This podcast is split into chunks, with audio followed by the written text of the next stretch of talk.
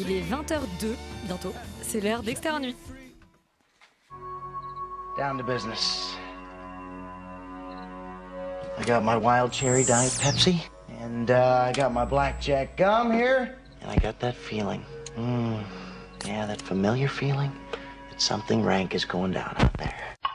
Oui, non, non, vous vous trompez pas, il s'agit bien d'une apostrophe. hein. Voilà, je m'adresse à vous, chers spectateurs. Don't ever feed him after midnight. She's alive! Alive! ready to party. I'm sorry, Dave. I'm afraid I can't do that. I'm a man. Well, nobody's perfect. Qu'est-ce que c'est C'est pas quoi faire.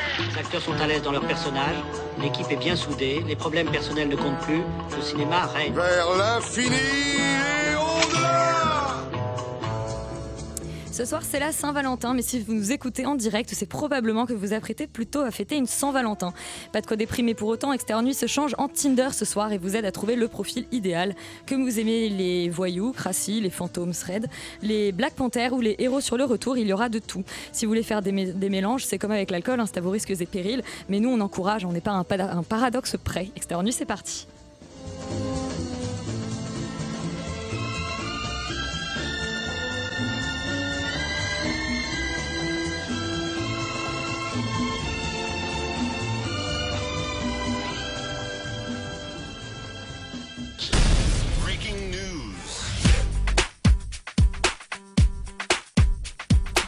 Commence avec les actualités. Bonsoir Léa.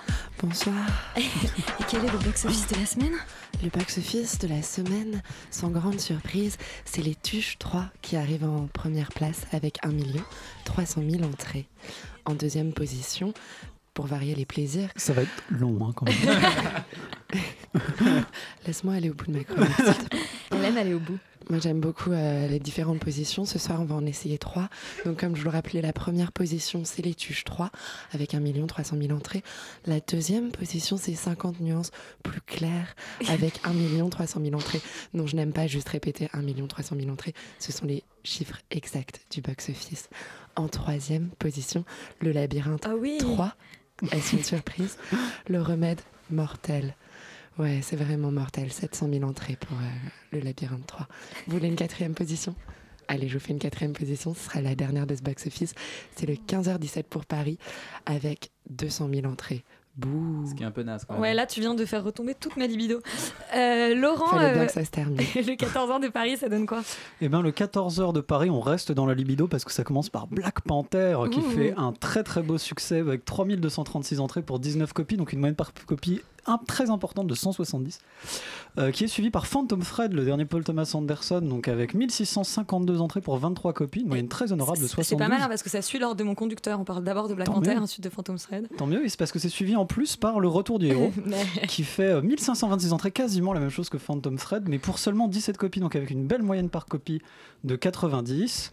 Euh, on peut parler également de l'apparition dont on va pas, Pas parler, ce soir. ce soir malheureusement, mais qui fait quand même une- un départ honorable avec 1130 entrées pour 21 copies seulement, donc une moyenne de 54, ce qui est pas si mal, mais ce qui est quand même pas mal en dessous.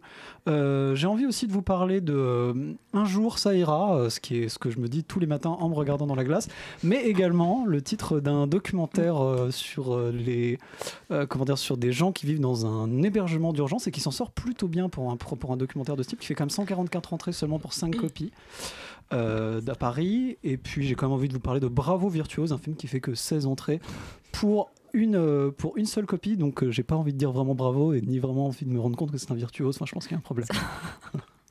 Euh, côté news, Léa. Non mais c'est bon en plus. Côté news, alors qu'est-ce que qu'est-ce qui s'est passé cette semaine? Bah, si, si, vous êtes euh, comme Laurent, vous l'avez entendu à savoir, au summum de l'excitation. Je vous propose de commencer par une bonne nouvelle. Oui? Oui. Allez, une bonne nouvelle. La bonne nouvelle, c'est que Martin Scorsese euh, est le créateur de Vikings s'allie pour euh, réaliser une série sur Jules César et la Rome antique. En effet, c'est euh, Michael Hurst, qui était le scénariste de Elizabeth et le créateur de la série Les Tudors et de la, sé- de la série. Vikings, euh, qui travaille actuellement avec Martin Scorsese sur une nouvelle série historique, Les Césars. Rassurez-vous, hein, le premier rôle ne sera pas tenu comme cette année en France par Manu Payette, mais par des acteurs plus péplums, on espère. hein. Euh, ils ont annoncé que ce sera une série euh, un peu euh, qui va s'intéresser surtout à la jeunesse de Jules César, à ses premières années de règne. Ils ont quand même fait peur de, leur, de leurs hésitations sur le projet, puisqu'ils ont peur de tomber soit dans la caricature du péplum, soit dans le film trop historique. Donc on ne sait pas vraiment à quoi va ressembler le résultat euh, final. C'est- c'est c'est assez étrange que, de. sachant que Jules César en fait est On va pas arrivé au pouvoir jeune. Hein. que- Il est arrivé au pouvoir, il avait déjà une quarantaine d'années. Ouais, mais parce qu'ils ont, ils ont dit que ce serait pas vraiment un documentaire, mais une fiction. Donc je sais pas vraiment ce qu'ils vont pouvoir rajouter dans la vie de Jules César pour en faire vraiment une fiction. Euh, ils ont déclaré que c'est comme les pièces de Shakespeare. Elles commencent par des faits historiques, puis le drame prend place. On peut avoir les deux. Donc moi j'imagine une fin un peu font un peu chelou. le melon, Ouais, quoi. avec genre des- aliens qui débarquent. Euh, voilà. Mauvaise euh, nouvelle César versus, pardon. ou pas, en tout cas euh, polémique aujourd'hui à Paris sur la potentielle fermeture de deux emblèmes du cinéma. Euh, le premier, c'est le cinéma La Clé, un cinéma d'arrêt d'essai qui, est, dans le, qui se trouve dans le 5e Cinquième arrondissement, ouais. euh, dont euh, en fait le, le propriétaire du cinéma refuse de, euh, de continuer à louer euh, la salle à l'association d'arrêt d'essai qui, euh, qui exploitait euh, jusqu'à aujourd'hui euh, la salle de cinéma. Euh, voilà, ils ont appris, euh, ils ont appris ça euh, déjà en 2016 que le- le- les locaux allaient potentiellement être mis en vente. Et, aujourd'hui, c'est un grand débat puisque puisqu'ils ont, ils sont allés chercher les pouvoirs publics, mais rien n'a été encore tranché sur la question. Donc c'est une affaire en cours, mais ça pourrait être, on pourrait vivre les derniers instants du cinéma La Clé.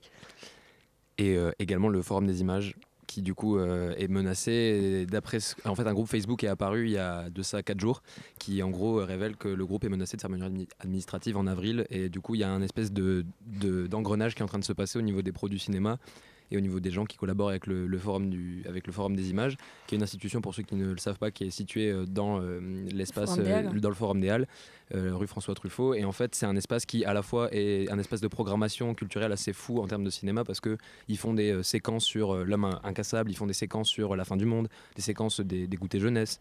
Et ils font aussi, ils ont aussi un, un vivier de cinéma parce qu'en fait, ils ont un, un répertoire de cinéma assez incroyable avec des petites salles dans lesquelles on peut consulter juste en, en payant son abonnement au forum.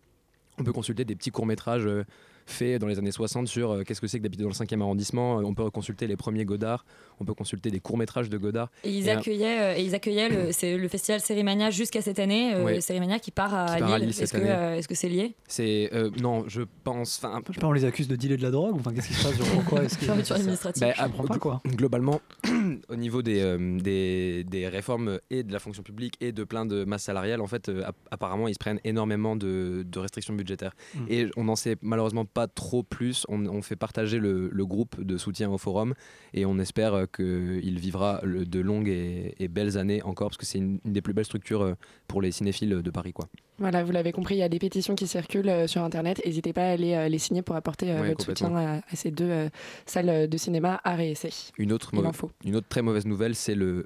c'est le- Ouais, le c'est la Saint-Valentin. Eh, J'ai promis qu'on trouverait le profil idéal ce soir, euh, pas qu'on allait se tailler des veines. Mais on parle du nouveau clip d'Orelsan aussi, avec Ah Manu oui. Payet dedans. C'est pas Oui. le nouveau clip d'Orelsan, c'est le clip des Césars qui a été diffusé ce week-end euh, pour faire la promotion des Césars et euh, qui est une, une énième euh, parodie de, euh, du tube d'Orelsan basique. Vous n'avez Voilà, pas les ils bases. ont, ils ont repris euh, la même chorégraphie.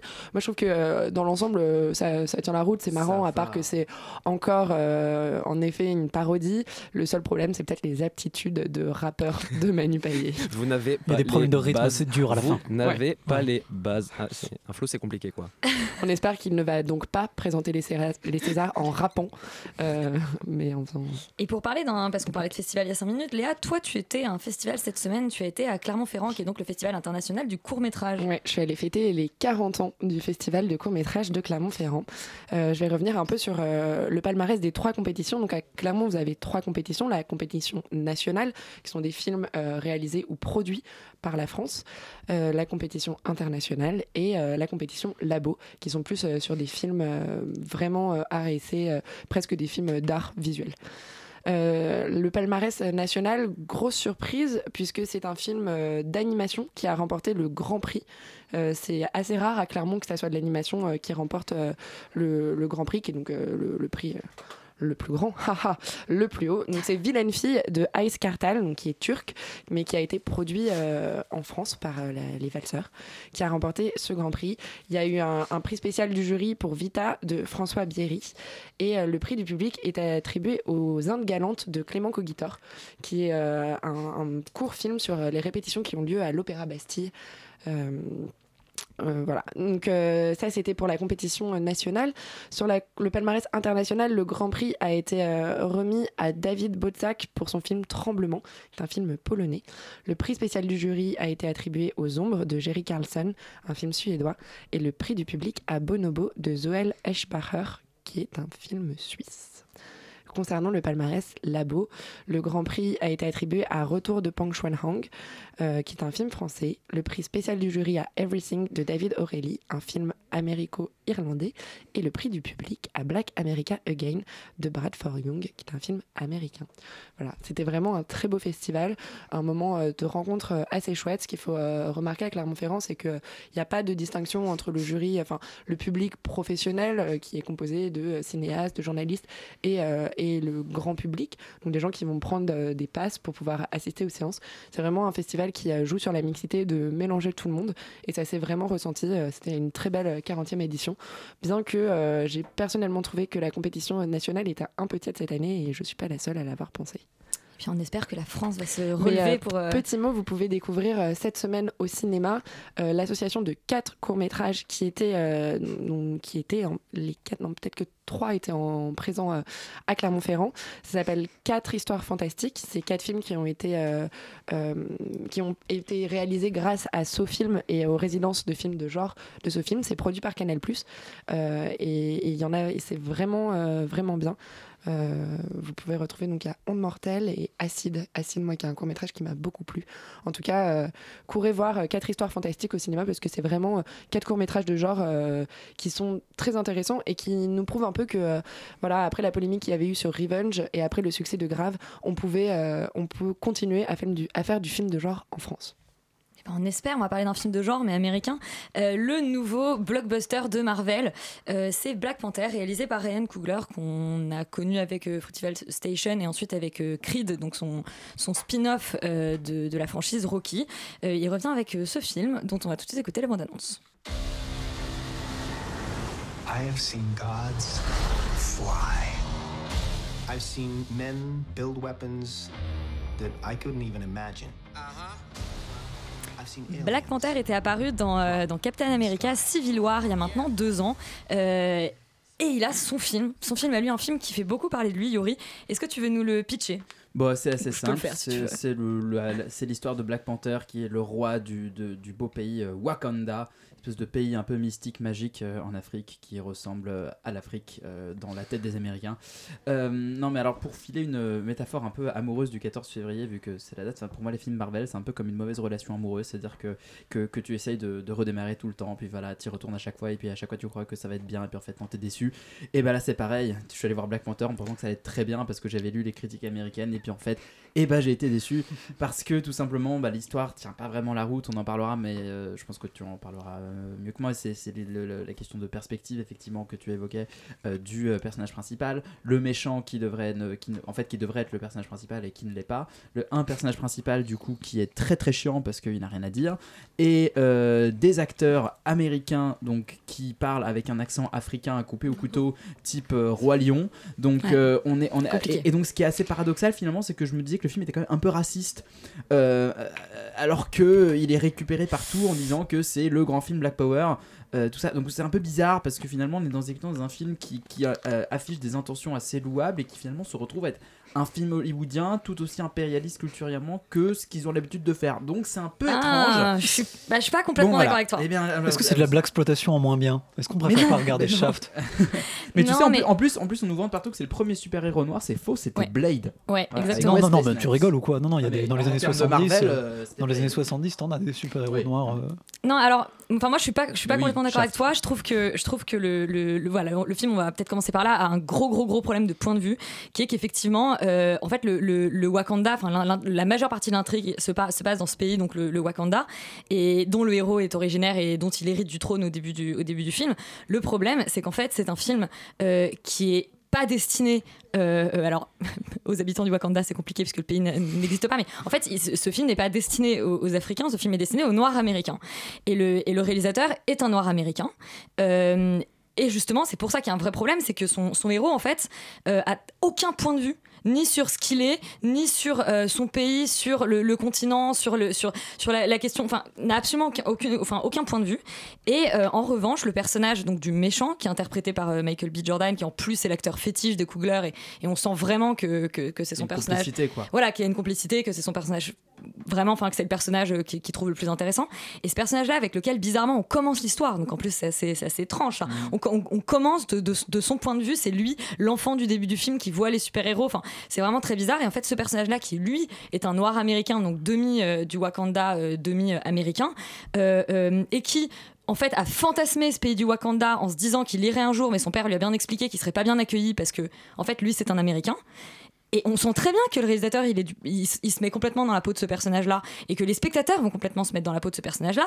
Et il se trouve que traité en 10 minutes, quoi. et c'est traité en 10 minutes. Et là, où- et là où c'est très problématique, c'est qu'en plus, on nous fait croire que ce personnage est un personnage de. de et, et même pas le vrai méchant, mais le, le- le second du méchant pendant la moitié du Ouais. film.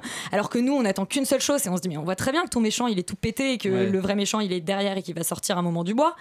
Et, euh, et, et, et- et en plus, on a une, enfin, je trouve qu'on a beaucoup plus d'empathie pour lui. Moi, à la fin, dans, dans le combat entre le méchant et lui, mais moi, j'avais qu'une envie, c'est qu'il bute le héros. Il y a quand même un petit problème. Et à la fin, euh, au moment où, euh, je vais pas spoiler la fin, mais au moment où il y a ce. Où il ce- gagne Oui. ouais Attends, il gagne Le moment. Incroyable. Le T'imagines héros ne meurt pas dans un Marvel. Et euh, le, le moment où il y a ce, Crazy. où, où il y a ce truc de, de, de fin de film où toujours le super-héros est dit à des enfants, enfin en gros des, des enfants viennent lui dire mais t'es qui? Et le super-héros est un peu genre bah Je I am Iron. Man, I am Black Panther, machin.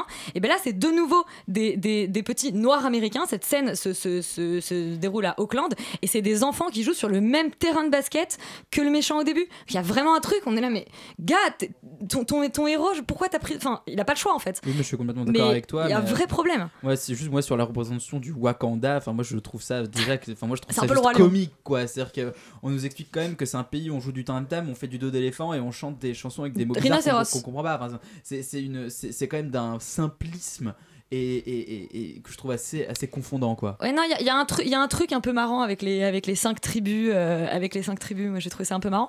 Mais effectivement, il y, a un- il y a un vrai. pro- Oui, il y a cinq- D'ailleurs, y d'ailleurs, c'est que, des tribus qui d'ailleurs, c'est se- que des tribus. euh, Enfin, c'est- ça qui est vraiment bref.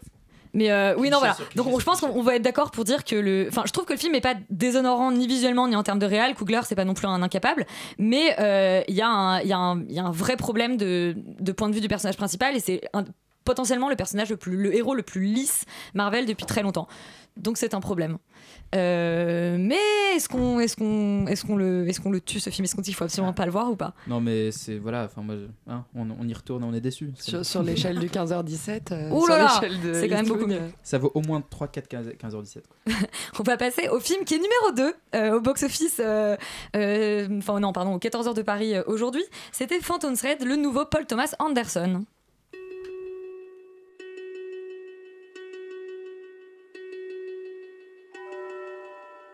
You can sew almost anything into the canvas of a coat.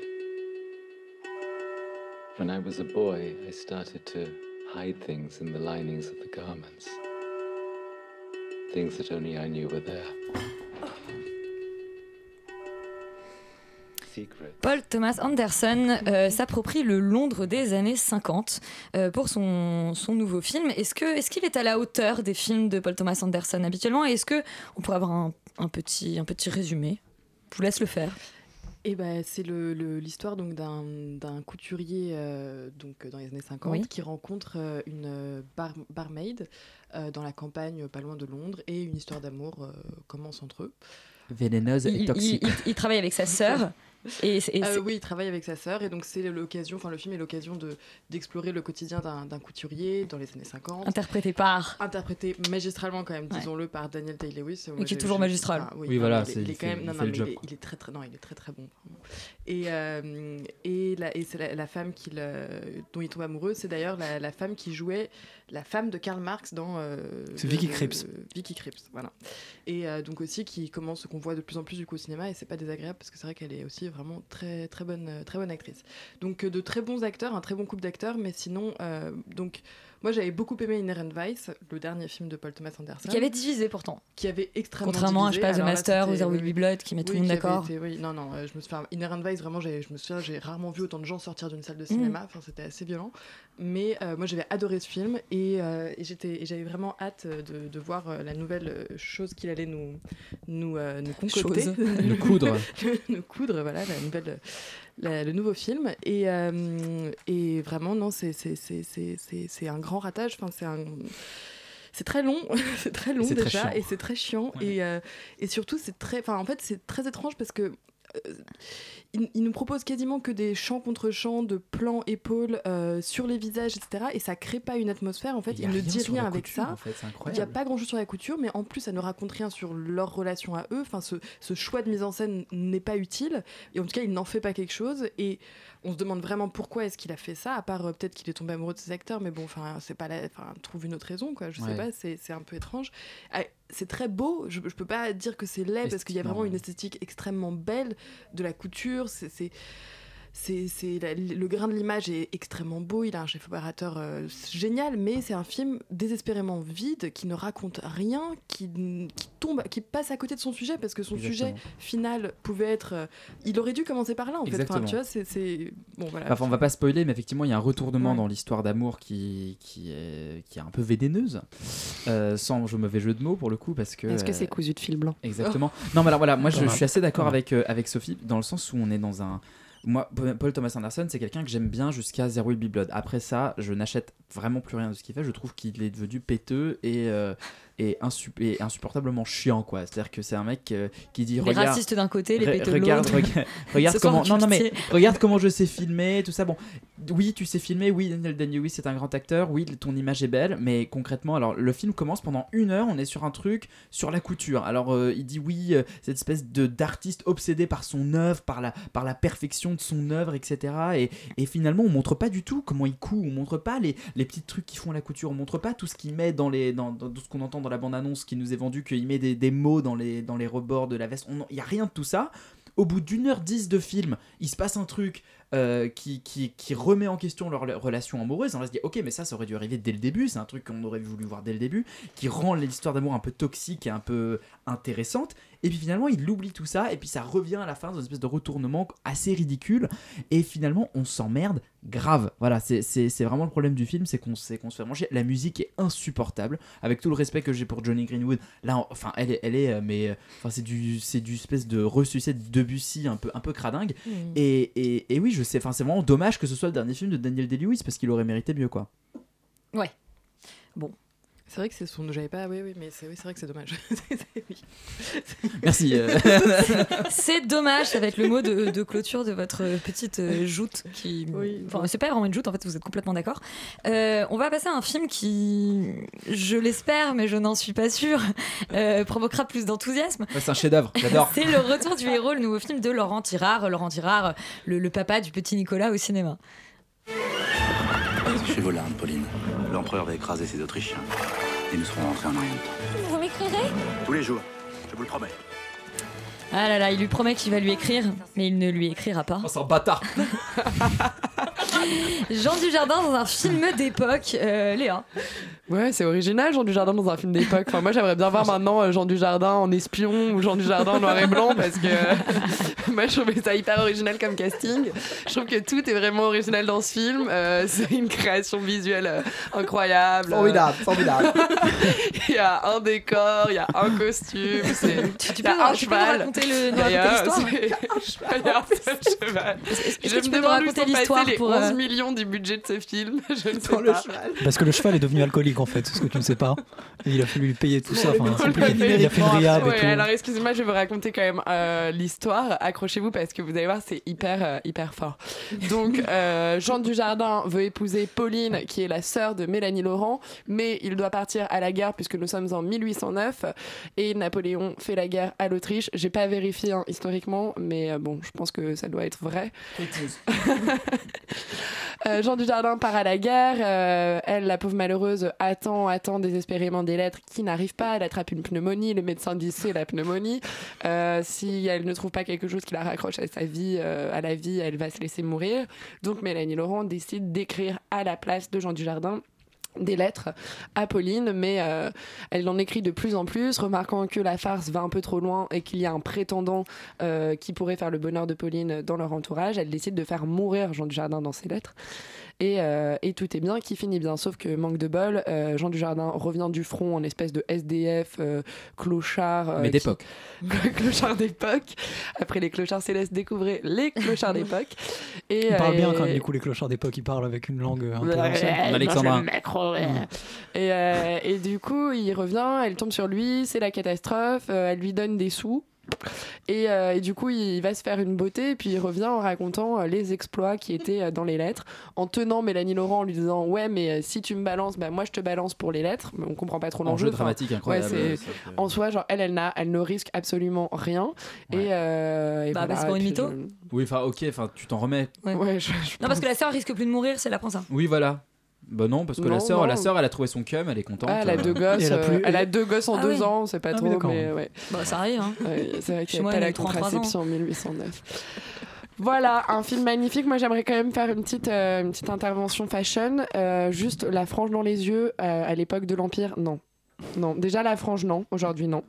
Euh, en plus, la frange Ouais, dans les yeux. Ça, ça Alors la peut-être. petite frange, la petite frange, je veux bien la frange très courte, hein, oui peut-être, non. mais alors la frange, les cheveux dans les yeux euh, suis pendant pas tout le d'accord. film, euh, à l'époque de l'Empire, je suis pas sûre. Je suis, moi, je suis pas très franche courte. Ouais. Euh, toi, Yuri, tu es plutôt franche courte Eh bien, moi, je vais rouvrir mon bureau de réorientation professionnelle et je vais, le, je vais proposer ces services à Mélanie Laurent parce que parce que Elle c'est compliqué. C'est compliqué. Mais, mais comme, comme elle est curious about everything, elle ouais, va sûrement être ravie si tu lui proposes. C'est c'est euh, vraiment compliqué. Encore, du jardin temps, fait avoir le job faut se pendant, reposer, quoi. Ouais, il fait le job, il il, est fait le il est job pendant les trois quarts du film. Pendant les trois quarts du film. c'est Jean Dujardin a mis un Oui, costume. bon, bah oui, mais en euh, même temps que tu. Attends, j'essaie de récupérer le film, j'essaie de faire un petit service au film, hein, je rends, de rendre service, Ouais, j'essaie bah, de sortir le film de là où tu l'as mis. 1809, hein, voilà, alors je sauve Jean du Jardin Oui, bah ouais, moi aussi je peux faire une crise d'hystérie comme Mélanie Laurent, ok? C'est bon, hein Oui, parce qu'on s'était prévu en fait. C'était un sketch. Mais arrêtez Non. de le vendre, les gars. C'est écrit, un sketch écrit par euh, Laurent euh, Terra. Pas par moi, non. Non mais euh, il faut dire la vérité, c'est que c'est très mal dialogué pour un film d'époque où on s'attendrait à des dialogues qui fusent et qui soient bien ciselés. C'est plutôt mal tourné pour un film d'époque où on s'attendrait à avoir une euh, image qui nous rende un Ouais. peu euh, l'époque belle, qui nous fasse euh, un peu penser à des tableaux.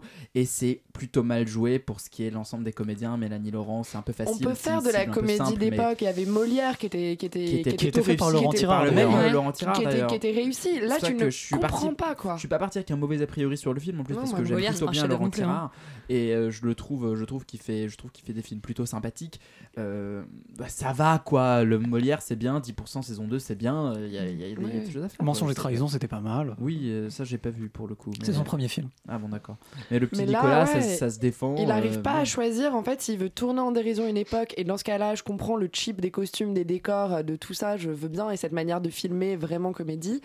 Euh, soit tu choisis euh, de faire de la comédie mais en restant fidèle à l'époque comme il avait plutôt bien réussi à le faire dans Ouais. Molière justement. Là on est entre les deux, euh, c'est incompréhensible. je noterai juste une référence à Macron un moment Jean Dujardin crie parce que c'est notre combat, vive Voilà. l'Empire et vive la France.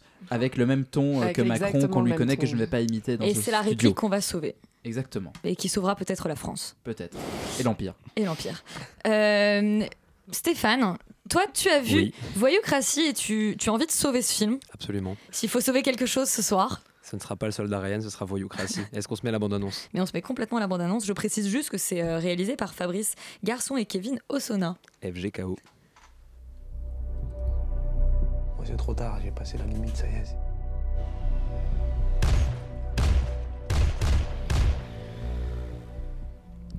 Euh, le film date de 2015.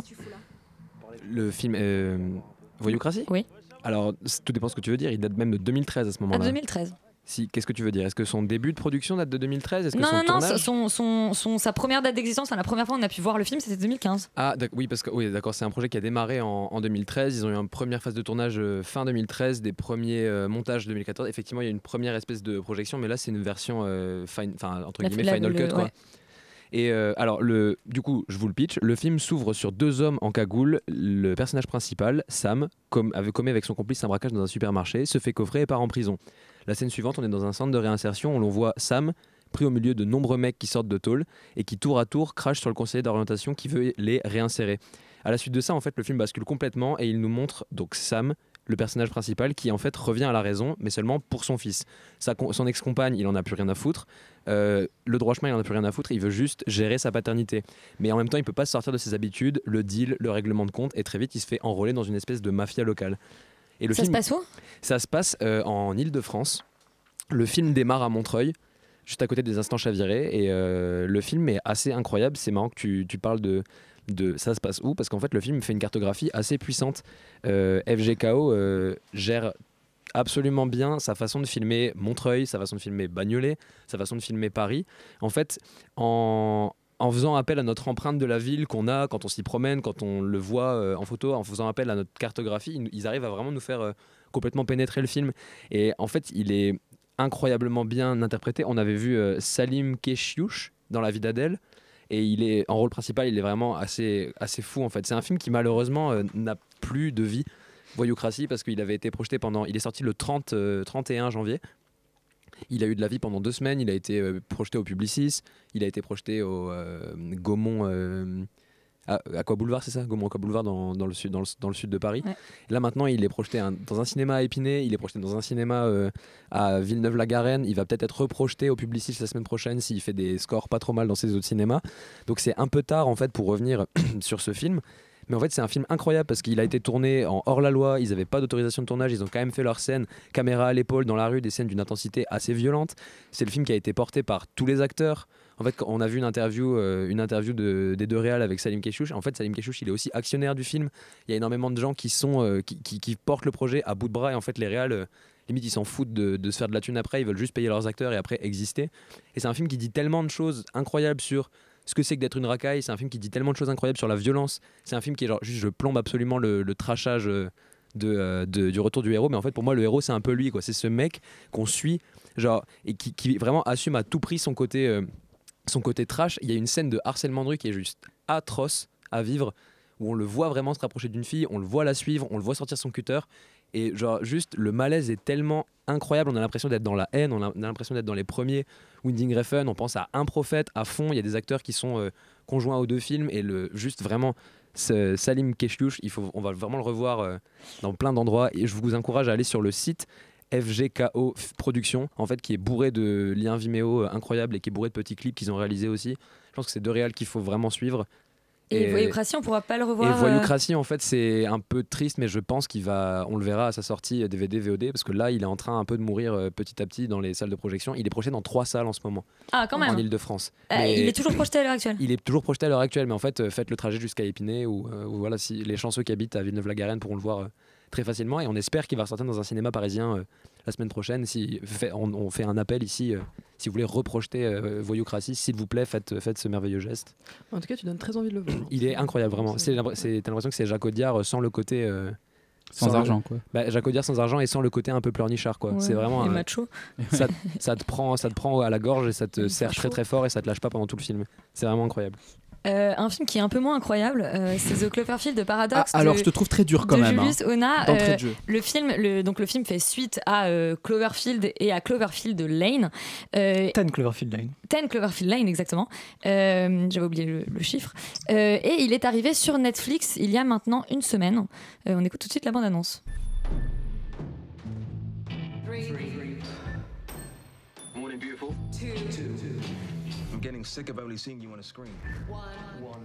Alors la première question que j'ai envie de vous poser, avant de, avant d'avoir même un pitch, euh, j'aimerais savoir, euh, Laurent, Mhm. euh, quel est le rapport entre The Cloverfield Paradox et les deux films Cloverfield, sachant qu'ils n'avaient pas vraiment de rapport entre eux déjà les deux. Bah, ils sont produits par Bad Robot, la boîte de J.J. Abrams. Oui. Très joli logo au début d'ailleurs, j'ai vu le début.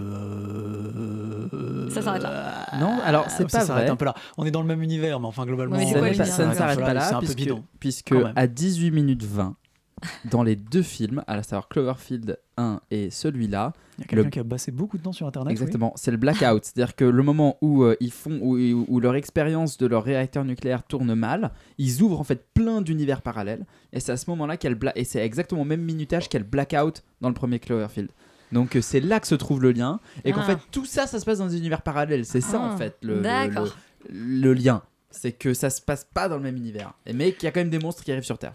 D'accord, donc heureusement qu'il y a des types qui font des des comment dire des, des- Tu veux faire une thèse, peut-être qui font voilà qui font des Mais qui je font suis des- chaud, des, euh, des- 50 des trucs sur des trucs sur internet pour en discuter parce que clairement ça ressort pas de ce qu'on voit des films parce que j'ai vu les trois. Euh, donc euh, non tu disais que c'était pas un film incroyable enfin l'histoire est quand même assez incroyable c'est euh, c'est J'adore. c'est enfin tu vois incroyable dans le sens très premier du terme c'est-à-dire qu'on a du mal à y croire. Euh, c'est euh, donc dans un monde où les ressources naturelles s'épuisent on envoie dans l'espace une station internationale euh, qui est chargée de créer une énergie propre et infinie, donc euh, tant mieux. Euh, sauf que à la suite d'un incident, sauf que ça marche pas très bien, ça met beaucoup de temps, et puis à la suite d'un incident tout à fait, tout à fait scénaristique de bonne qualité, la Terre disparaît des radars comme ça. Et en fait, c'est parce que la, c'est parce que la station spatiale a changé de dimension. Et c'est Attends, oula, probablement- attends, changer de dimension dans le changer sens. de dimension dans le sens changer de, de, de dimension. Elle est arrivée dans un univers Oui, parallèle. dans un univers parallèle. Non, parce que dimension pendant deux secondes, j'ai cru qu'elle était devenue toute petite ou. Non, non, c'est pas, c'est, c'est dimension. devenu un F2 avec euh, balcon, véranda. Extérieur nul, le 18. dictionnaire joue c'est sur la langue française. Bonsoir. C'est devenu mon appartement. Non, c'est, de- c'est pas devenu, euh, c'est pas devenu un, un comment dire, un, c'est, pas Chérie, j'ai rétréci les gosses. C'est, Ouais. c'est plus Rick and Morty en fait. D'accord. Euh, parce que c'est vrai que c'est un principe de changement de, de, de- comment dire de dimension qui est pas qu'on voit pas régulièrement en fait dans des films sérieux. Euh, c'est assez rare. Et moi j'ai trouvé ça assez amusant de l'utiliser là de manière euh, ouais de manière sérieuse et pas juste rigolote contrairement à ce qu'on voit d'habitude. Euh, et puis l'autre l'autre partie pris du film que je trouve pas si mal dans le fond c'est que ça respecte assez bien le cahier des charges des films d'horreur vraiment un peu bas du front mais pas mal. Il y a il y, y a du gore bien gore quand même. Il y a quelques passages un petit peu dégueux euh, sympas. Il y a du jumpscare euh, assez assez bien fichu qui marche bien Euh, il y a du bon, il y a des personnages un peu inquiétants qui sortent un peu de nulle part et qui ressemblent à Léa. Il y a genre euh, des, euh, des comment dire du mystère. Je euh, vis a- dans une autre dimension. tu vis dans une autre dimension comme dans Cloverfield.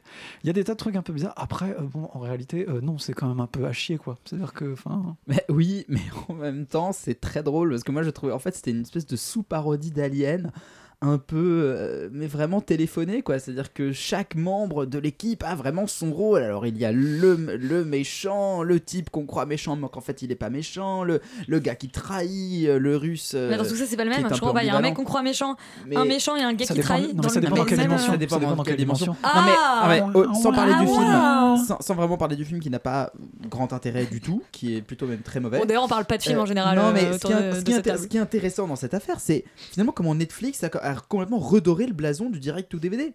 C'est-à-dire que à la base, l'histoire de ce Non, film, c'est pas avec ce film qu'il l'a fait, base, non, mais, non, non, non, mais juste attends. À la, à la base, ce film, c'est un film qui a été produit par Bad Robot dans lequel ils ont mis plein d'argent. La Paramount, ayant, elle a vu le film, elle a dit le film est trop nul, on va pas dépenser 50 millions de dollars en plus pour le sortir dans le monde, ça coûte trop cher. Du coup, petit deal avec Netflix, et Netflix le sort sur sa plateforme. Il y a 15 ans, ce serait sorti sur des, sur des DVD ou sur des cassettes, et personne n'aurait vu le vrai. film, personne n'en aurait parlé. Netflix, avec son marketing, ils arrivent à en faire l'événement du siècle, alors que c'est un film Ouais, d'exploit. enfin, non mais quand du ils ont siècle. Quand ils ont fait quand ils ont fait le quand Il y a ils quand ont même des fait la bande annonce quand ils les ont fait la bande annonce au Super Bowl tout le monde a dit oh my god ils ont droppé le film ça enfin il y a quand même Non, mais il y a un truc marketing qui est malin. Les mecs sont malins. Ça, c'est on peut pas. il y a pas leur 15 ans, le truc serait sorti en film d'exploitation euh, euh, parce que le film était trop nul pour sortir en salle. tout le monde s'en serait mieux porté. Mais surtout que personne l'aurait vu. Alors que là, plein de gens le voient, plein de gens le trouvent mauvais parce que Netflix sont des génies du marketing. Et je trouve ça intéressant d'un point de vue tout simplement marketing. Après, le film étant nul à chier. Oui, euh, voilà, moi j'aurais bien parlé deux secondes du film. Euh, franchement, euh, l'histoire est un peu flinguée. euh, ça, comment dire, c'est hyper incohérent. L'univers parallèle n'a aucun sens. Il y a des moments où en fait le métal euh, a sa propre. euh, C'est brillant. Enfin voilà, son- a son- son- une sorte de, de- de- de volonté propre. On sait pas pourquoi. Mais il tue, l'Irlandais quand même qui fait tout le temps des blagues. Et moi, c'était cool ça. Quoi? La station se désagrège pas alors que le métal a Si, sa un propre vie. peu, c'est très bizarre. En fait, le- les lois physiques n'existent pas. On s'en bat les couilles. En fait, vraiment, la cohérence, ça n'a pas d'importance. La physique non plus, pas trop. Il y a des moments où en fait, il y a des personnages de l'autre univers qui sont là, alors qu'en fait, ils devraient pas être là. Tout ça n'a aucun sens. Mais du vraiment, coup, ils veulent pas revenir dans leur univers à eux parce qu'ils veulent rester C'est a un peu la, la fin hein. d'Interstellar quoi. Euh, Ouais, non, non, pendant mais non, deux heures. en comique. Interstellar à côté, on est sur de la haute qualité. Là, vraiment, c'est n'importe Non, quoi. je parlais juste de la fin quand il... c'est l'amour qui les sauve. Je sais, ouais, je, je crois que j'ai pas compris en fait la fin de ce film. Mais Il y a un monstre à la fin. ouais, en vrai, euh, non, c'est pas bien. euh, Enfin, c'est- c'est c'est amusant si vous avez une heure et demie à perdre. La réalité, c'est que c'est pas un bon film. Mais si vous avez une heure et demie à perdre et que, et que vous êtes sur Netflix, on peut peut-être parler de Alter de Carbone, également sur la plateforme. Et on va écouter la, la bande-annonce. C'est une- c'est donc une nouvelle série de science-fiction. When you're in love with somebody, you're also intoxicated by them, by their smell, by the, the pheromones that are mixing. What is love? You know, how much of it's chemical, how much of it's physical? What is love? C'est la, c'est la grande question. Euh, Altered Carbon, ça se passe dans le futur. euh, Surprise. Oui. Oui. Bah, tu veux nous pitcher? Non, vas-y, euh, comme tu veux. Bah, c'est l'histoire. Non, mais euh, c'est c'est l'histoire donc d'un d'un homme qui est mort euh, à, notre, à notre époque. Oui. Et Takeshi Kovac. Pardon Kovac. Kovac. Kovac. Kovac. Kovac et qui euh, et qui se réveille euh, des années après puisqu'il a été euh, Mis dans un autre corps. mis dans un autre corps. Mis dans un autre corps, carrément. Et là, il Ah oui. rencontre C'est euh, bien. un homme très riche qui a de gros problèmes. Alors, t'as des mis dans un autre corps, c'est surtout que c'est une That's époque où il y a une technologie Attends. qui Comment permet de mettre euh, la conscience de quelqu'un dans un petit disque qui est im- implanté dans Ce la colonne vertébrale et qui permet justement aux gens de changer de corps. Donc, la mort du corps n'est plus la mort de la conscience. Donc maintenant, il y a la mort du corps et la, ce qu'on appelle la vraie mort. Donc quand on détruit ton, ton disque, en fait, C'est le transhumanisme, quoi. un tout petit peu. Euh, bah écoute, Charlie, tu, tu sais bien ou pas? Alors, est-ce que c'est bien? C'est-à-dire que sur le papier, c'est vrai que c'est rare d'avoir des séries comme ça, euh, parce que souvent, il n'y a pas le budget euh, d'avoir des séries vraiment euh, cyberpunk, en fait, euh, qui traitent des sujets donc, comme les sujets de, de Blade Runner ou les sujets de, de Ghost in the Shell. Donc, on va parler de, des corps synthétiques, on va parler de, l'existence de la conscience sur les réseaux et de la conscience numérisée. On nous parle aussi de biohacking, donc l'idée qu'on peut mettre un virus dans ta conscience et, et, et l'accaparer pour la détruire. Et en fait, c'est plein de sujets de SF super intéressants, mais sauf qu'il y en a plein en même temps et que bah, tout est ultra survolé. Exactement. Et, euh, et c'est super dommage, il y a plein d'acteurs qui sont très mauvais. Euh, enfin, En la- commençant par l'acteur principal, qui est quand alors, même une patate. hein. Pas génial. Et puis euh, merci le whitewashing. Bonjour Scarlett Johansson. Ouais. Allez, au revoir. Parce, que, c'est le- adapté d'un roman qui est sorti en 2002 donc de, de Richard euh, et K. on- ça Morgan. n'excuse- Je ne l'excuse pas. Non, non, je- j'excuse pas, mais je voulais que tu expliques pourquoi, en quoi c'était du whitewashing. Euh, mais chez moi, j'ai pas lu le roman, mais je pense Moi que quand tu prends un acteur, enfin un acteur blanc pour jouer un personnage asiatique, Oui, voilà. voilà, c'est un petit peu du whitewashing. Sans même changer le nom, quoi. C'est ça qui Ouais, ouais, ouais. Takeshi. Ouais, Bonjour. quelque chose, essaye. Et, euh, et en fait, euh, comment dire est né en Auvergne, Takeshi, merde. En fait, le truc, c'est que il y a un vrai problème sur le fait, je pense que on, cette espèce de technologie, elle est, elle est, euh, elle est présentée comme, euh, comme un truc. Euh, Arrête de rigoler, c'est insupportable. Takeshi Dupont, tu sais. Il s'appelle Tu restes bloqué, tu restes bloqué sur Pitié, changez de blague, changez de blague vite. Oh my god. Non, non, mais en fait, il y, a un vrai problème, c'est que euh, on, te, euh, on te présente cette technologie comme un truc de ouf, euh, groundbreaking, alors que ça fait 250 ans que ça existe, et du coup, personne n'a l'air de s'être euh, de s'être habitué à ça. Genre, il y a des gens qui manifestent contre euh, des néo-catholiques euh, qui pensent que tout le monde doit mourir euh, avec son corps, et du coup, qu'on n'a pas le droit de remettre l'esprit de quelqu'un dans un nouveau corps. Et t'as l'impression qu'en fait, ça fait 10 ans que cette technologie a été inventée. Bah, en même temps, excuse-moi, mais euh, regarde, il y, a- y a plein de choses qui ont été inventées il y a des années et des années, des gens qui manifestent encore pour. hein. Ouais, y que l'église gens- catholique mette 250 ans à se rendre compte d'une c'est nouvelle technologie, c'est pas, pas si incohérent, il y a des un personnes truc, qui euh, manifestent euh, genre contre l'électricité. Enfin, tu vois ce que je veux dire? Genre, c'est ça qui est un Bah, peu bizarre en fait. euh, Non, mais ça existe. Hein. Je pense que les que ça Amish et compagnie. Non mais à ce point-là, non mais ça, Hein, ça, hein, ça- ça hein, prend ton une argument, telle- hein. ça prend une telle part dans la série que Ouais, c'est- ça fait partie des petites choses qui ruinent tout en fait. Euh, c'est- c'est c'est tellement dommage. En fait, pour moi, la série elle souffre du syndrome Stranger Things, c'est-à-dire que Stranger Things c'était un peu le, le condensé de tous les de tous les Goonies euh, et consorts qu'on avait pu avoir dans les années 80. Et ben là, on a tout le condensé de, de concentré de tous les. Mais Netflix euh, est opportuniste de tout incroyable mais on a, on a un peu tout le concentré de bah, des justement du cyberpunk quoi c'est à dire que le pitch c'est quand même Ghost in the Shell l'esthétique c'est Blade Runner. On est dans un dans un dans une, euh, dans une- ouais et, et finalement finalement moi j'en avais marre au bout d'un moment, au bout d'un moment du cyberpunk c'est mais en fait à quel moment est-ce qu'on va sortir d'une représentation du futur qui est conditionnée par les années 80 à quel moment est-ce qu'on va se poser les vraies questions du transhumanisme aujourd'hui avec les avec les moyens technologiques que l'on connaît aujourd'hui et qui sont pas des disques dans la moelle épinière comme on avait pu se l'imaginer il y a, il y a- il y a 15 ans 20 ans mais qui seront peut-être des trucs beaucoup plus beaucoup plus débiles beaucoup plus euh, beaucoup plus concrets en fait Non, mais déjà, à l'heure à, laquelle on détruit les, les DVD et les Blu-ray, pourquoi est-ce qu'on se mettrait des disques dans le Exactement, vois exactement. Et puis dans, dans, dans le, dans, le, dans le cas de la série en particulier, il y a quand même une histoire de. Enfin, il y a quand même une trame narrative qui est celle de Blade Runner avec le gars qui va chercher le type qui a tué euh, machin. Non mais c'est une enquête nulle. C'est une enquête qui n'a aucun intérêt et surtout qui ne pose pas les questions qu'on pourrait se poser aujourd'hui, qui est sur un questionnement qui est complètement années 80, euh, qui est peut-être une petite Madeleine de Proust Mais pour certains, mais qui n'a pas d'intérêt aujourd'hui. Pourquoi pas? Moi je dis pourquoi pas ce décor années 80, mais à ce moment-là qu'on l'explore, c'est-à-dire qu'on a un héros qui est qui a pas vécu cette, cette époque-là, qui arrive dans cette époque-là, qui ça fait 250 ans qu'il a été relisé en fait. ouais, genre, Exactement. Retour vers le S'imaginer futur. Et, et du Hibernatus. coup, il faut, il que ce monde-là il soit vivant, il faut qu'on ait envie de le découvrir. Et en fait, lui, il, est, il se sent pas du tout en adéquation avec ce truc-là, et du coup, il nous, il nous fait Takeshi, pas rentrer, Takeshi nous fait pas rentrer, Takeshi Dupont nous fait pas rentrer dans, dans ce monde-là, et du coup, on reste toujours Takeshi extérieur à ce François, monde. C'est tellement frustrant.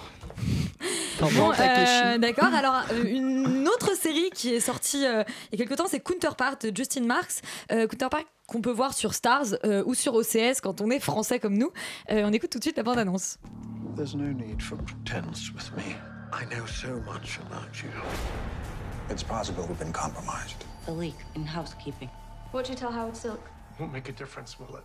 J.K. Simon, le génial J.K. Simon, oui. euh, joue un, un employé de bas étage de l'ONU euh, qui découvre, euh, alors qu'il il travaille quand même ici depuis 30 ans, euh, qu'on lui a caché qu'en fait, depuis le début à l'ONU, il y avait Un passage. un passage vers un univers parallèle, un univers parallèle qui est à la fois comme le nôtre et pas tout à fait comme le nôtre, mais il n'y a pas de métaux qui se déforment comme dans Cloverfield Paradox. Malheureusement, peut-être. Je suis vraiment désolée. Euh, Charlie. Est-ce qu'ils utilisent irlandais les métaux? Non? Non, Bah, mais je crois pas qu'il y ait de personnage irlandais. Ah oui, ça- donc ça se passe en Allemagne. Ouais, ça se passe en Allemagne, ça se passe à Berlin, qui est un décor qui nous, qui nous Et ramène au, jours. au mur, en fait, pas de nos jours, mais le, le- le mur de Berlin, donc comme deux versions différentes d'une même passé, ville. même si c'est une série de Et, SF. euh, mais donc oui, ça se passe, euh, ça se passe un peu dans le futur, euh, si j'ai bien. Non, ça se passe dans les années Enfin, 80. Ah ouais? Mais non. Ça se passe peut-être dans le futur des années attends. 80. Mais si, c'est une Intercable. mais c'est Est-ce une que, vous, uchronie. est-ce que vous avez vu la même série Attends, attends, non, c'est. Non, non, je crois pas. Je crois pas, je suis pas sûr. Non, ah non, pour moi, ça se passe dans les années non, non, parce 80. qu'ils ont des c'est les années ordinateurs. 2000, non, 80. Parce qu'ils ont des, ils ont des ordinateurs années 80 euh, dans le dans le dans le délire parce qu'en en fait c'est les, c'est les ordinateurs qui peuvent communiquer entre eux parce que c'est le dernier moment les années 80 où les timelines étaient étaient étaient ensemble. Mais ça fait c'est 30 ans après les années 80 et du coup c'est c'est enfin c'est notre c'est notre époque à nous en fait. Mais alors, pourquoi visuellement c'est aussi daté? Euh, mais justement, parce qu'en fait, il y a des. Comment dire Ils sont obligés de passer par les technologies qu'on a eues en commun avant la séparation des deux mondes, en fait.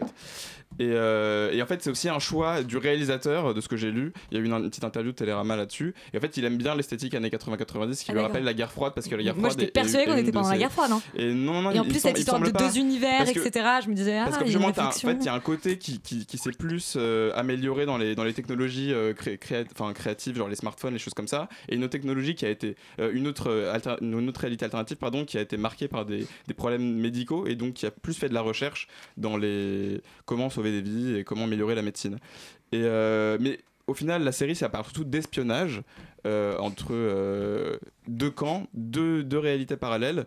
Et on a ce personnage de Howard Silk qui, dans notre J.K. réalité, Simon, ouais. et pas du tout un haut gradé qui fait un travail qu'il ne comprend même pas, un travail très énigmatique, alors que son, son Double. homologue, son double dans l'autre réalité est un agent. euh, qui a un rang extrêmement élevé et qui fait des, des opérations assez risquées, qui a l'habitude de voyager en fait entre les deux réalités. Et euh, je pense que c'est une série qui est pas mal. Je- C'est très mystérieux pour l'instant. Moi, j'en suis au quatrième épisode et euh, on comprend pas vraiment exactement quels sont les enjeux. Mais ce qui est intéressant dans l'épisode 3, c'est qu'on a cette espèce de, de comment dire, on a des ambassadeurs en fait qui échangent à chaque fois des informations entre les deux réalités. Donc on voit ce côté où le, les autorités ne, veulent pas dire aux gens qu'il y a une autre parce que personne ne sait à part euh, les gens de, cette, de ce building de l'ONU qu'il y a une autre réalité. C'est pas du tout une information qui est publique. Et, euh, du coup, ils, utilisent à chaque fois euh, les, les dérives quand, quand des gens voient des agents qui font n'importe quoi de l'un ou de l'autre côté pour récupérer des. Enfin, il y a une espèce de jeu comme ça de, de diplomatie entre les deux côtés qui est très très bizarre, qui me fait penser un peu à Fringe. Oui, alors justement, moi, ça me fait beaucoup, beaucoup penser à Fringe. Euh, même, enfin, de manière assez. Enfin, je veux dire, Fringe, à partir de la saison 2, globalement, c'est ce même système euh, d'univers parallèle et vraiment on s'y retrouve. Euh, c'est moins fun que Fringe. Euh, Ah, clairement, ouais. C'est pas le même genre de série non, non, plus. c'est pas le même genre de série. Non, ce, qui, ce, qui ce que je trouve assez intéressant, déjà, je trouve que J.K. Simon fait un travail assez incroyable en, en campant les deux personnages. Où vraiment, c'est-à-dire que c'est pas, pour le coup, c'est pas Fringe où il y en a un qui est fou et l'autre qui est pas fou, machin. Là, c'est des, des différences qui sont assez subtiles, mais dans, dans la manière dont il se tient, etc., on voit vraiment que c'est pas le même homme. Et. euh, et en filigrane, cette espèce de, quand même, enfin, j'ai eu l'impression, moi, j'ai vu que deux épisodes, mais cette espèce de, réflexion sur les, les, les vies possibles qu'on aurait qu'on aurait pu avoir et là, et cette espèce de, bah, de, de, quelque part de frustration de découvrir qu'on aurait pu mieux faire, un peu, un peu à l'automne de sa vie, quoi. En fait, c'est euh, Justin Marks euh, qui expliquait que il, s'est rendu compte que son grand-père qui travaillait au, au Trésor public, à la mort de son grand-père, il a lu son journal et en fait, il, il s'est dit mais en fait, mon grand-père voulait avoir une carrière artistique. Et on a eu quasiment la même famille, le même genre de parcours. Pourtant, lui, il est resté dans un boulot un peu, un peu ennuyeux, euh, comme le personnage principal de, et qui de répond et qui répond c'est intéressant dans le premier épisode ils ont ils ont ce débat là entre eux les deux euh, les deux euh, Howard Silk et l'autre lui dit mais enfin, pourquoi t'en es toujours là? Mm. Et il répond, euh, bah, la routine. Ouais. Les habitudes et quelque part il voilà il est resté dans cette espèce il s'est jamais enfin il a réussi, jamais réussi à se changer Et du coup, c'est aussi une question qu'on a, on a retrouvée dans la dernière saison de, de Lost et euh, qu'on a retrouvée dans, dans Orphan Black, qui est un peu euh, en fonction du, du matériel de base de qui on est, qu'est-ce qui fait qu'on a pris telle ou telle décision et qu'on devient telle ou telle personne en fait. Et, euh, et du coup, je pense que pour un, un- un thriller d'espionnage, euh, dans le futur, ça peut donner quelque chose de très très avec un truc très euh, très John le Carré dans le justement avec cette, cette esthétique années, années 80 un peu euh, c'est c'est très froid c'est assez rigide c'est très classique. On met un peu de temps à rentrer dedans mais mais mais c'est assez ambitieux et assez prometteur quand même. Ouais, à voir. à voir On verra à la fin de la, première saison euh, si c'est si bien que ça. Euh, on rentre en France après avoir parlé de séries américaines pour parler des bracelets rouges. Euh, le scénario donc de Marie Roussin est, le- réalisé par Nicolas Cuche, qui sont donc les deux auteurs de cette série, dont on écoute tout de suite la bande-annonce.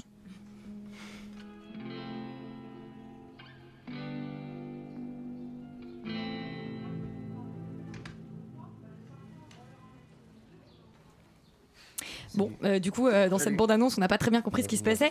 Une espèce de teaser du début de la série assez bizarre. Euh, ouais, bon, alors les, les bracelets rouges se passent euh, dans, dans un, dans un milieu euh, hospitalier, donc dans un hôpital à Arcachon, dans l'aile euh, dans l'aile pédiatrique, et on est avec des, euh, des jeunes adolescents qui sont atteints de, de diverses maladies. Euh, je vais quand même préciser que c'est que c'est en fait une adaptation d'un d'un format espagnol, enfin plutôt catalan, euh, qui s'appelle Los euh, Vermelhas, Vermelhas. et qui est euh, de Albert Espinoza Puig, dont c'est en fait l'autobiographie. Enfin, il a écrit, il a écrit d'abord un livre euh, autobiographique qui été ensuite, qu'il ensuite lui-même voilà euh, adapté en série. Euh, et c'est la troisième version en fait de cette série qui a, été adaptée assez mal hein, par une par la, une boîte de production qui appartient à Steven Spielberg pour la Fox, qui s'appelait Red Band Society. Euh, c'est donc la troisième version de ce programme dont on, dont on retrouve euh, quelque part le, enfin voilà vraiment l'intrigue de base. Donc c'est-à-dire c'est l'histoire de, de Thomas, un adolescent euh, de, de 17 ans qui, qui, a- qui arrive pour se faire en fait amputer euh, de, de, de la jambe, euh, suite à une, à une tumeur cancéreuse donc à cette même jambe. Il, a, il est déjà passé par la chimiothérapie, mais pour lui ça a été relativement court et, et il rencontre dans sa chambre d'hôpital Clément, un adolescent qui a à peu près le même âge que lui, mais qui lui est malade depuis des années maintenant. Et euh, autour de. Autour, Qui est amputé aussi, Et qui est également. amputé également, effectivement, et qui du coup va lui expliquer un petit peu euh, tout, tout la, la manière dont fonctionne l'hôpital, la manière aussi dont on, dont, dont on, dont on surpasse un peu l'ennui en fait dans ce Mhm. lieu-là. Et autour, et autour d'eux vont graviter donc. euh, Enfin, notamment trois autres personnages. Un euh, Mehdi, c'est ça? Le... Il y a Mehdi, oui, qui est, qui est un polytraumatisé, enfin qui, s'est- qui s'est pris un accident de moto et qui a genre six fractures. Il y a Sarah qui est, si Qui je ne m'abuse, est la, la- comment dire, la, Oui, la- l'anorexique. Non, Sarah, c'est pas la- Sarah, elle a un problème au cœur, mais on Ouais. sait pas trop, on cherche. Et il y a Roxane, voilà, qui est Roxane. Euh, voilà, groupe d'ados euh, assez classique, mais plutôt pas mal. Euh, après, faut quand même pas oublier que c'est une série de TF1. Enfin, on- peut quand même préciser d'abord que c'est pas une série médicale, que c'est pour le coup c'est vraiment un teen movie. On série est, du- on est on est vraiment de leur point de vue et c'est pas. Euh, mais c'est quand même une série TF1 avec tout le mauvais goût TF1 que ça implique. Ouais. Euh, que ce soit dans le casting, on a quand même des trucs euh, pas. Mais pas les adolescents. Les adolescents sont Les bien. adolescents sont pas mal, mais enfin, on nous cale quand même Christina Reali, on nous cale quand Dans même les parents. Guy Lecluise, on nous co- colle quand même, comment il s'appelle déjà Pascal Elbé, on nous colle Lionel Abelancy qui doit avoir, qui doit avoir besoin de payer ses impôts, le pauvre. Il y a, voilà, bon, c'est pas un casting. C'est douloureux un petit peu tout ça. Bah, le casting est moche, euh, la réal est pas terrible, la photo est moche, euh, les dialogues sont pas foufou, formellement c'est raté. Bonne On soirée. en- J'ai envie, j'ai envie d'en dire, en fait j'ai envie d'en dire du mal parce que clairement ça a tous les défauts de la série TF1 de base et ça fait chier. Mais mais mais c'est pas mal. C'est pas mal parce que les personnages sont pas tous incroyables mais s'en sortent quand même plutôt bien, surtout les adolescents. Euh, euh, L'histoire se tient surtout pas mal du tout. Euh, enfin, pour le moment, on n'a que 4 épisodes, je crois. Alors, je sais plus si c'est sur les 6 ou sur les 8. Euh, on laisse six, Elisabeth mais- vérifier ça. Mais enfin, en tout cas, on est vers la moitié ou les, les deux tiers de l'histoire au max. Ça commence à plutôt bien se tenir. Euh, c'est assez bien fichu. Il y a des bons retournements qui sont plutôt bien vus. Euh, c'est assez convaincant en fait en termes d'histoire. Ça tire un peu les larmes de manière assez subtile. Mais pas et assez trop, réussie. Mais oui, mais pas trop. Les, mo- les moments où, il- les moments où ça tire les larmes, on le voit pas forcément venir et c'est bien fait. Six épisodes. C'est 6 épisodes seulement. Et, bah, Et les deux euh, qui sont diffusés donc lundi prochain. Les deux, en vrai, sur les quatre qui sont sortis, les deux premiers sont clairement un peu en dessous des deux suivants. Mais euh, Ah, Le temps que le groupe se mette en place et qu'on comprenne vraiment bah, l'idée de, cette, de ce club des bracelets rouges que- qui vont former euh, peut-être, tous mais les alors du coup, du coup, le- Et d'ailleurs, on a oublié parce qu'on a oublié le personnage, euh, le dernier personnage qui Oui, est donc le narrateur de l'histoire, qui est dans le co- qui est un enfant qui est dans le coma. Qui est un enfant qui est dans le coma, en effet. Euh, avec comment quelques il peut raconter ce qui se passe s'il est dans le coma Bah, et bah, justement, les, les- Housewives les- les gens, les gens viennent se confier à lui. C'est un peu la même chose que Desperate Housewives de ce point de vue-là, tu vois, avec un personnage omniscient. Previously in mon hôpital. Non, non, mais après, bon, là, on, se moque. En réalité, pour une série TF1, c'est quand même franchement relativement bien. En fait, le matériel de base est bien. L'adaptation de TF1 J'aimerais est discutable. justement, j'aimerais bien un petit peu parler de la version espagnole parce que la version française est bien, mais je pense qu'il faudrait aussi tout simplement que ça invite les gens à découvrir la version espagnole que moi du coup j'ai j'ai découvert alors que très honnêtement euh, c'est pas du tout un sujet euh, qui me, enfin c'est un sujet qui met un peu tout le monde mal à l'aise. Euh, la version la version de TF1 effectivement arrive à bah, euh, c'est pas c'est pas forcément le sujet le plus facile au monde à enfin, Ouais, genre- mais de là à dire euh, On rigole avec des cancéreux, hein. bah, ouais euh, tu rigoles tu rigoles quand même de, de bah, Il y avait Patient qui était quand même très bien Ah, mais réussi. c'est c'est pas pareil que pa- Il y a- c'est pas pareil non, que mais patient. c'est- ça arrive. ça Ouais, c'est vraiment plus glauque. hein. On est avec, on est avec arrive dans des adolescents qui découvrent aussi, des métastases euh, tous les ouais, mais ça arrive, je trouve, à la suite aussi d'une mode entre guillemets. C'est un peu horrible d'utiliser ce mot, mais c'est vrai. On a eu nos étoiles contraires, euh, on a eu Patient, on a quand même beaucoup de films euh, qui, enfin, qui ont quand même bien marché, qui essayaient de mêler soit le teen movie, soit euh, le rom- la romance, soit Dans le genre, il y a euh, Me Earl comédie. Dying Girl qui est un peu Ouais, mais alors justement, ce serait On a eu l'anti 13 Reasons Why sur euh, le suicide. Mais alors, ce serait l'anti- ce serait pour le coup l'anti nos étoiles contraires. Et pour revenir du coup sur la version, euh, la version espagnole qui compte deux saisons, qui est en catalan, donc faut un peu vous accrocher parce que Ah euh, euh, moi j'ai j'ai commencé sans sous-titres et très rapidement je me suis dit je ne comprends rien. Euh, et, qui, et qui est vraiment, qui est vraiment pour le coup une très jolie série. À mon avis. Parce qu'il y a un choix qui a été fait dans la version de TF1 qui était de vieillir les personnages. Dans la version de, ils ont 17 ans, dans la version Ouais. de espagnole, ils ont plutôt 14 ans. D'ailleurs, ils ont... Et, enfin, euh, ce serait plus logique qu'ils aient Et 14 ce ans. serait hein. plus logique. Et du coup, dans la version, euh, dans la version catalane, ils arrivent vraiment à, à raconter euh, ce que c'est que d'être un, un, un- un adolescent et de, et de, du coup, effectivement, avoir toutes ces intrigues de teen movie, mais tout simplement créer, créer un club et, et- et en fait, cette espèce d'autre vie dans l'hôpital qu'ils ont en, en voyant en fait tous les autres patients et tout ce monde de l'hôpital par leur regard qui est encore en fait assez enfantin. Et, euh, et c'est, c'est vraiment une, une très belle série, la série euh, espagnole. Et je trouve que la version de TF1 est pas à la hauteur. En attendant, elle s'en sort quand même vraiment Voilà. mieux que la version euh, américaine. Euh, et, et voilà. si tout le côté formel de TF1 vous rebute pas, bah voilà, après Voilà. ça dépend de qui. Moi, moi, j'ai eu beaucoup de mal, mais au Ouais, final ouais. ça a réussi à, à m'accrocher un peu, donc euh, pourquoi pas. Euh, c'est plutôt une bonne série, c'est plutôt pas mal fait. Quand Voilà. même. Ouais. Ce, qui est, ce, qui est, ce qui est, franchement, enfin, on dit pas beaucoup de bien des séries TF1 quand même en général ici, et c'est pas mal. Bah voilà, TF1 qui, fait du, du teen movie et qui adapte une série catalane, c'est déjà un peu couillu comme principe. Donc voilà, cette semaine, du coup, comme vous l'avez vu, c'était pas brillant, brillant hein, ce qui s'est passé sur nos écrans. On va quand même vous encourager, du coup, à euh, si vous avez la motivation d'aller jusqu'à Épinay, euh, d'aller voir, c'était ça, Épinay, Ouais. pour Voyoucratie. Euh, et sinon, euh, niveau série, euh, ce sera Counterpart ou les bracelets rouges. On va peut-être abandonner un peu tout le reste, à moins que. Sinon, euh, écoutez de la musique et faites- faites- faites-vous des amis, arrêtez d'aller Non mais on avait dit qu'on leur, trouverait l'homme idéal. Voilà, bon écoutez, je sais pas, manger du chocolat et buvez de l'alcool, hein. comme on s'apprête à le faire? Très bonne soirée, très bonne Saint-Valentin. Et surtout, faites l'amour. On a compris.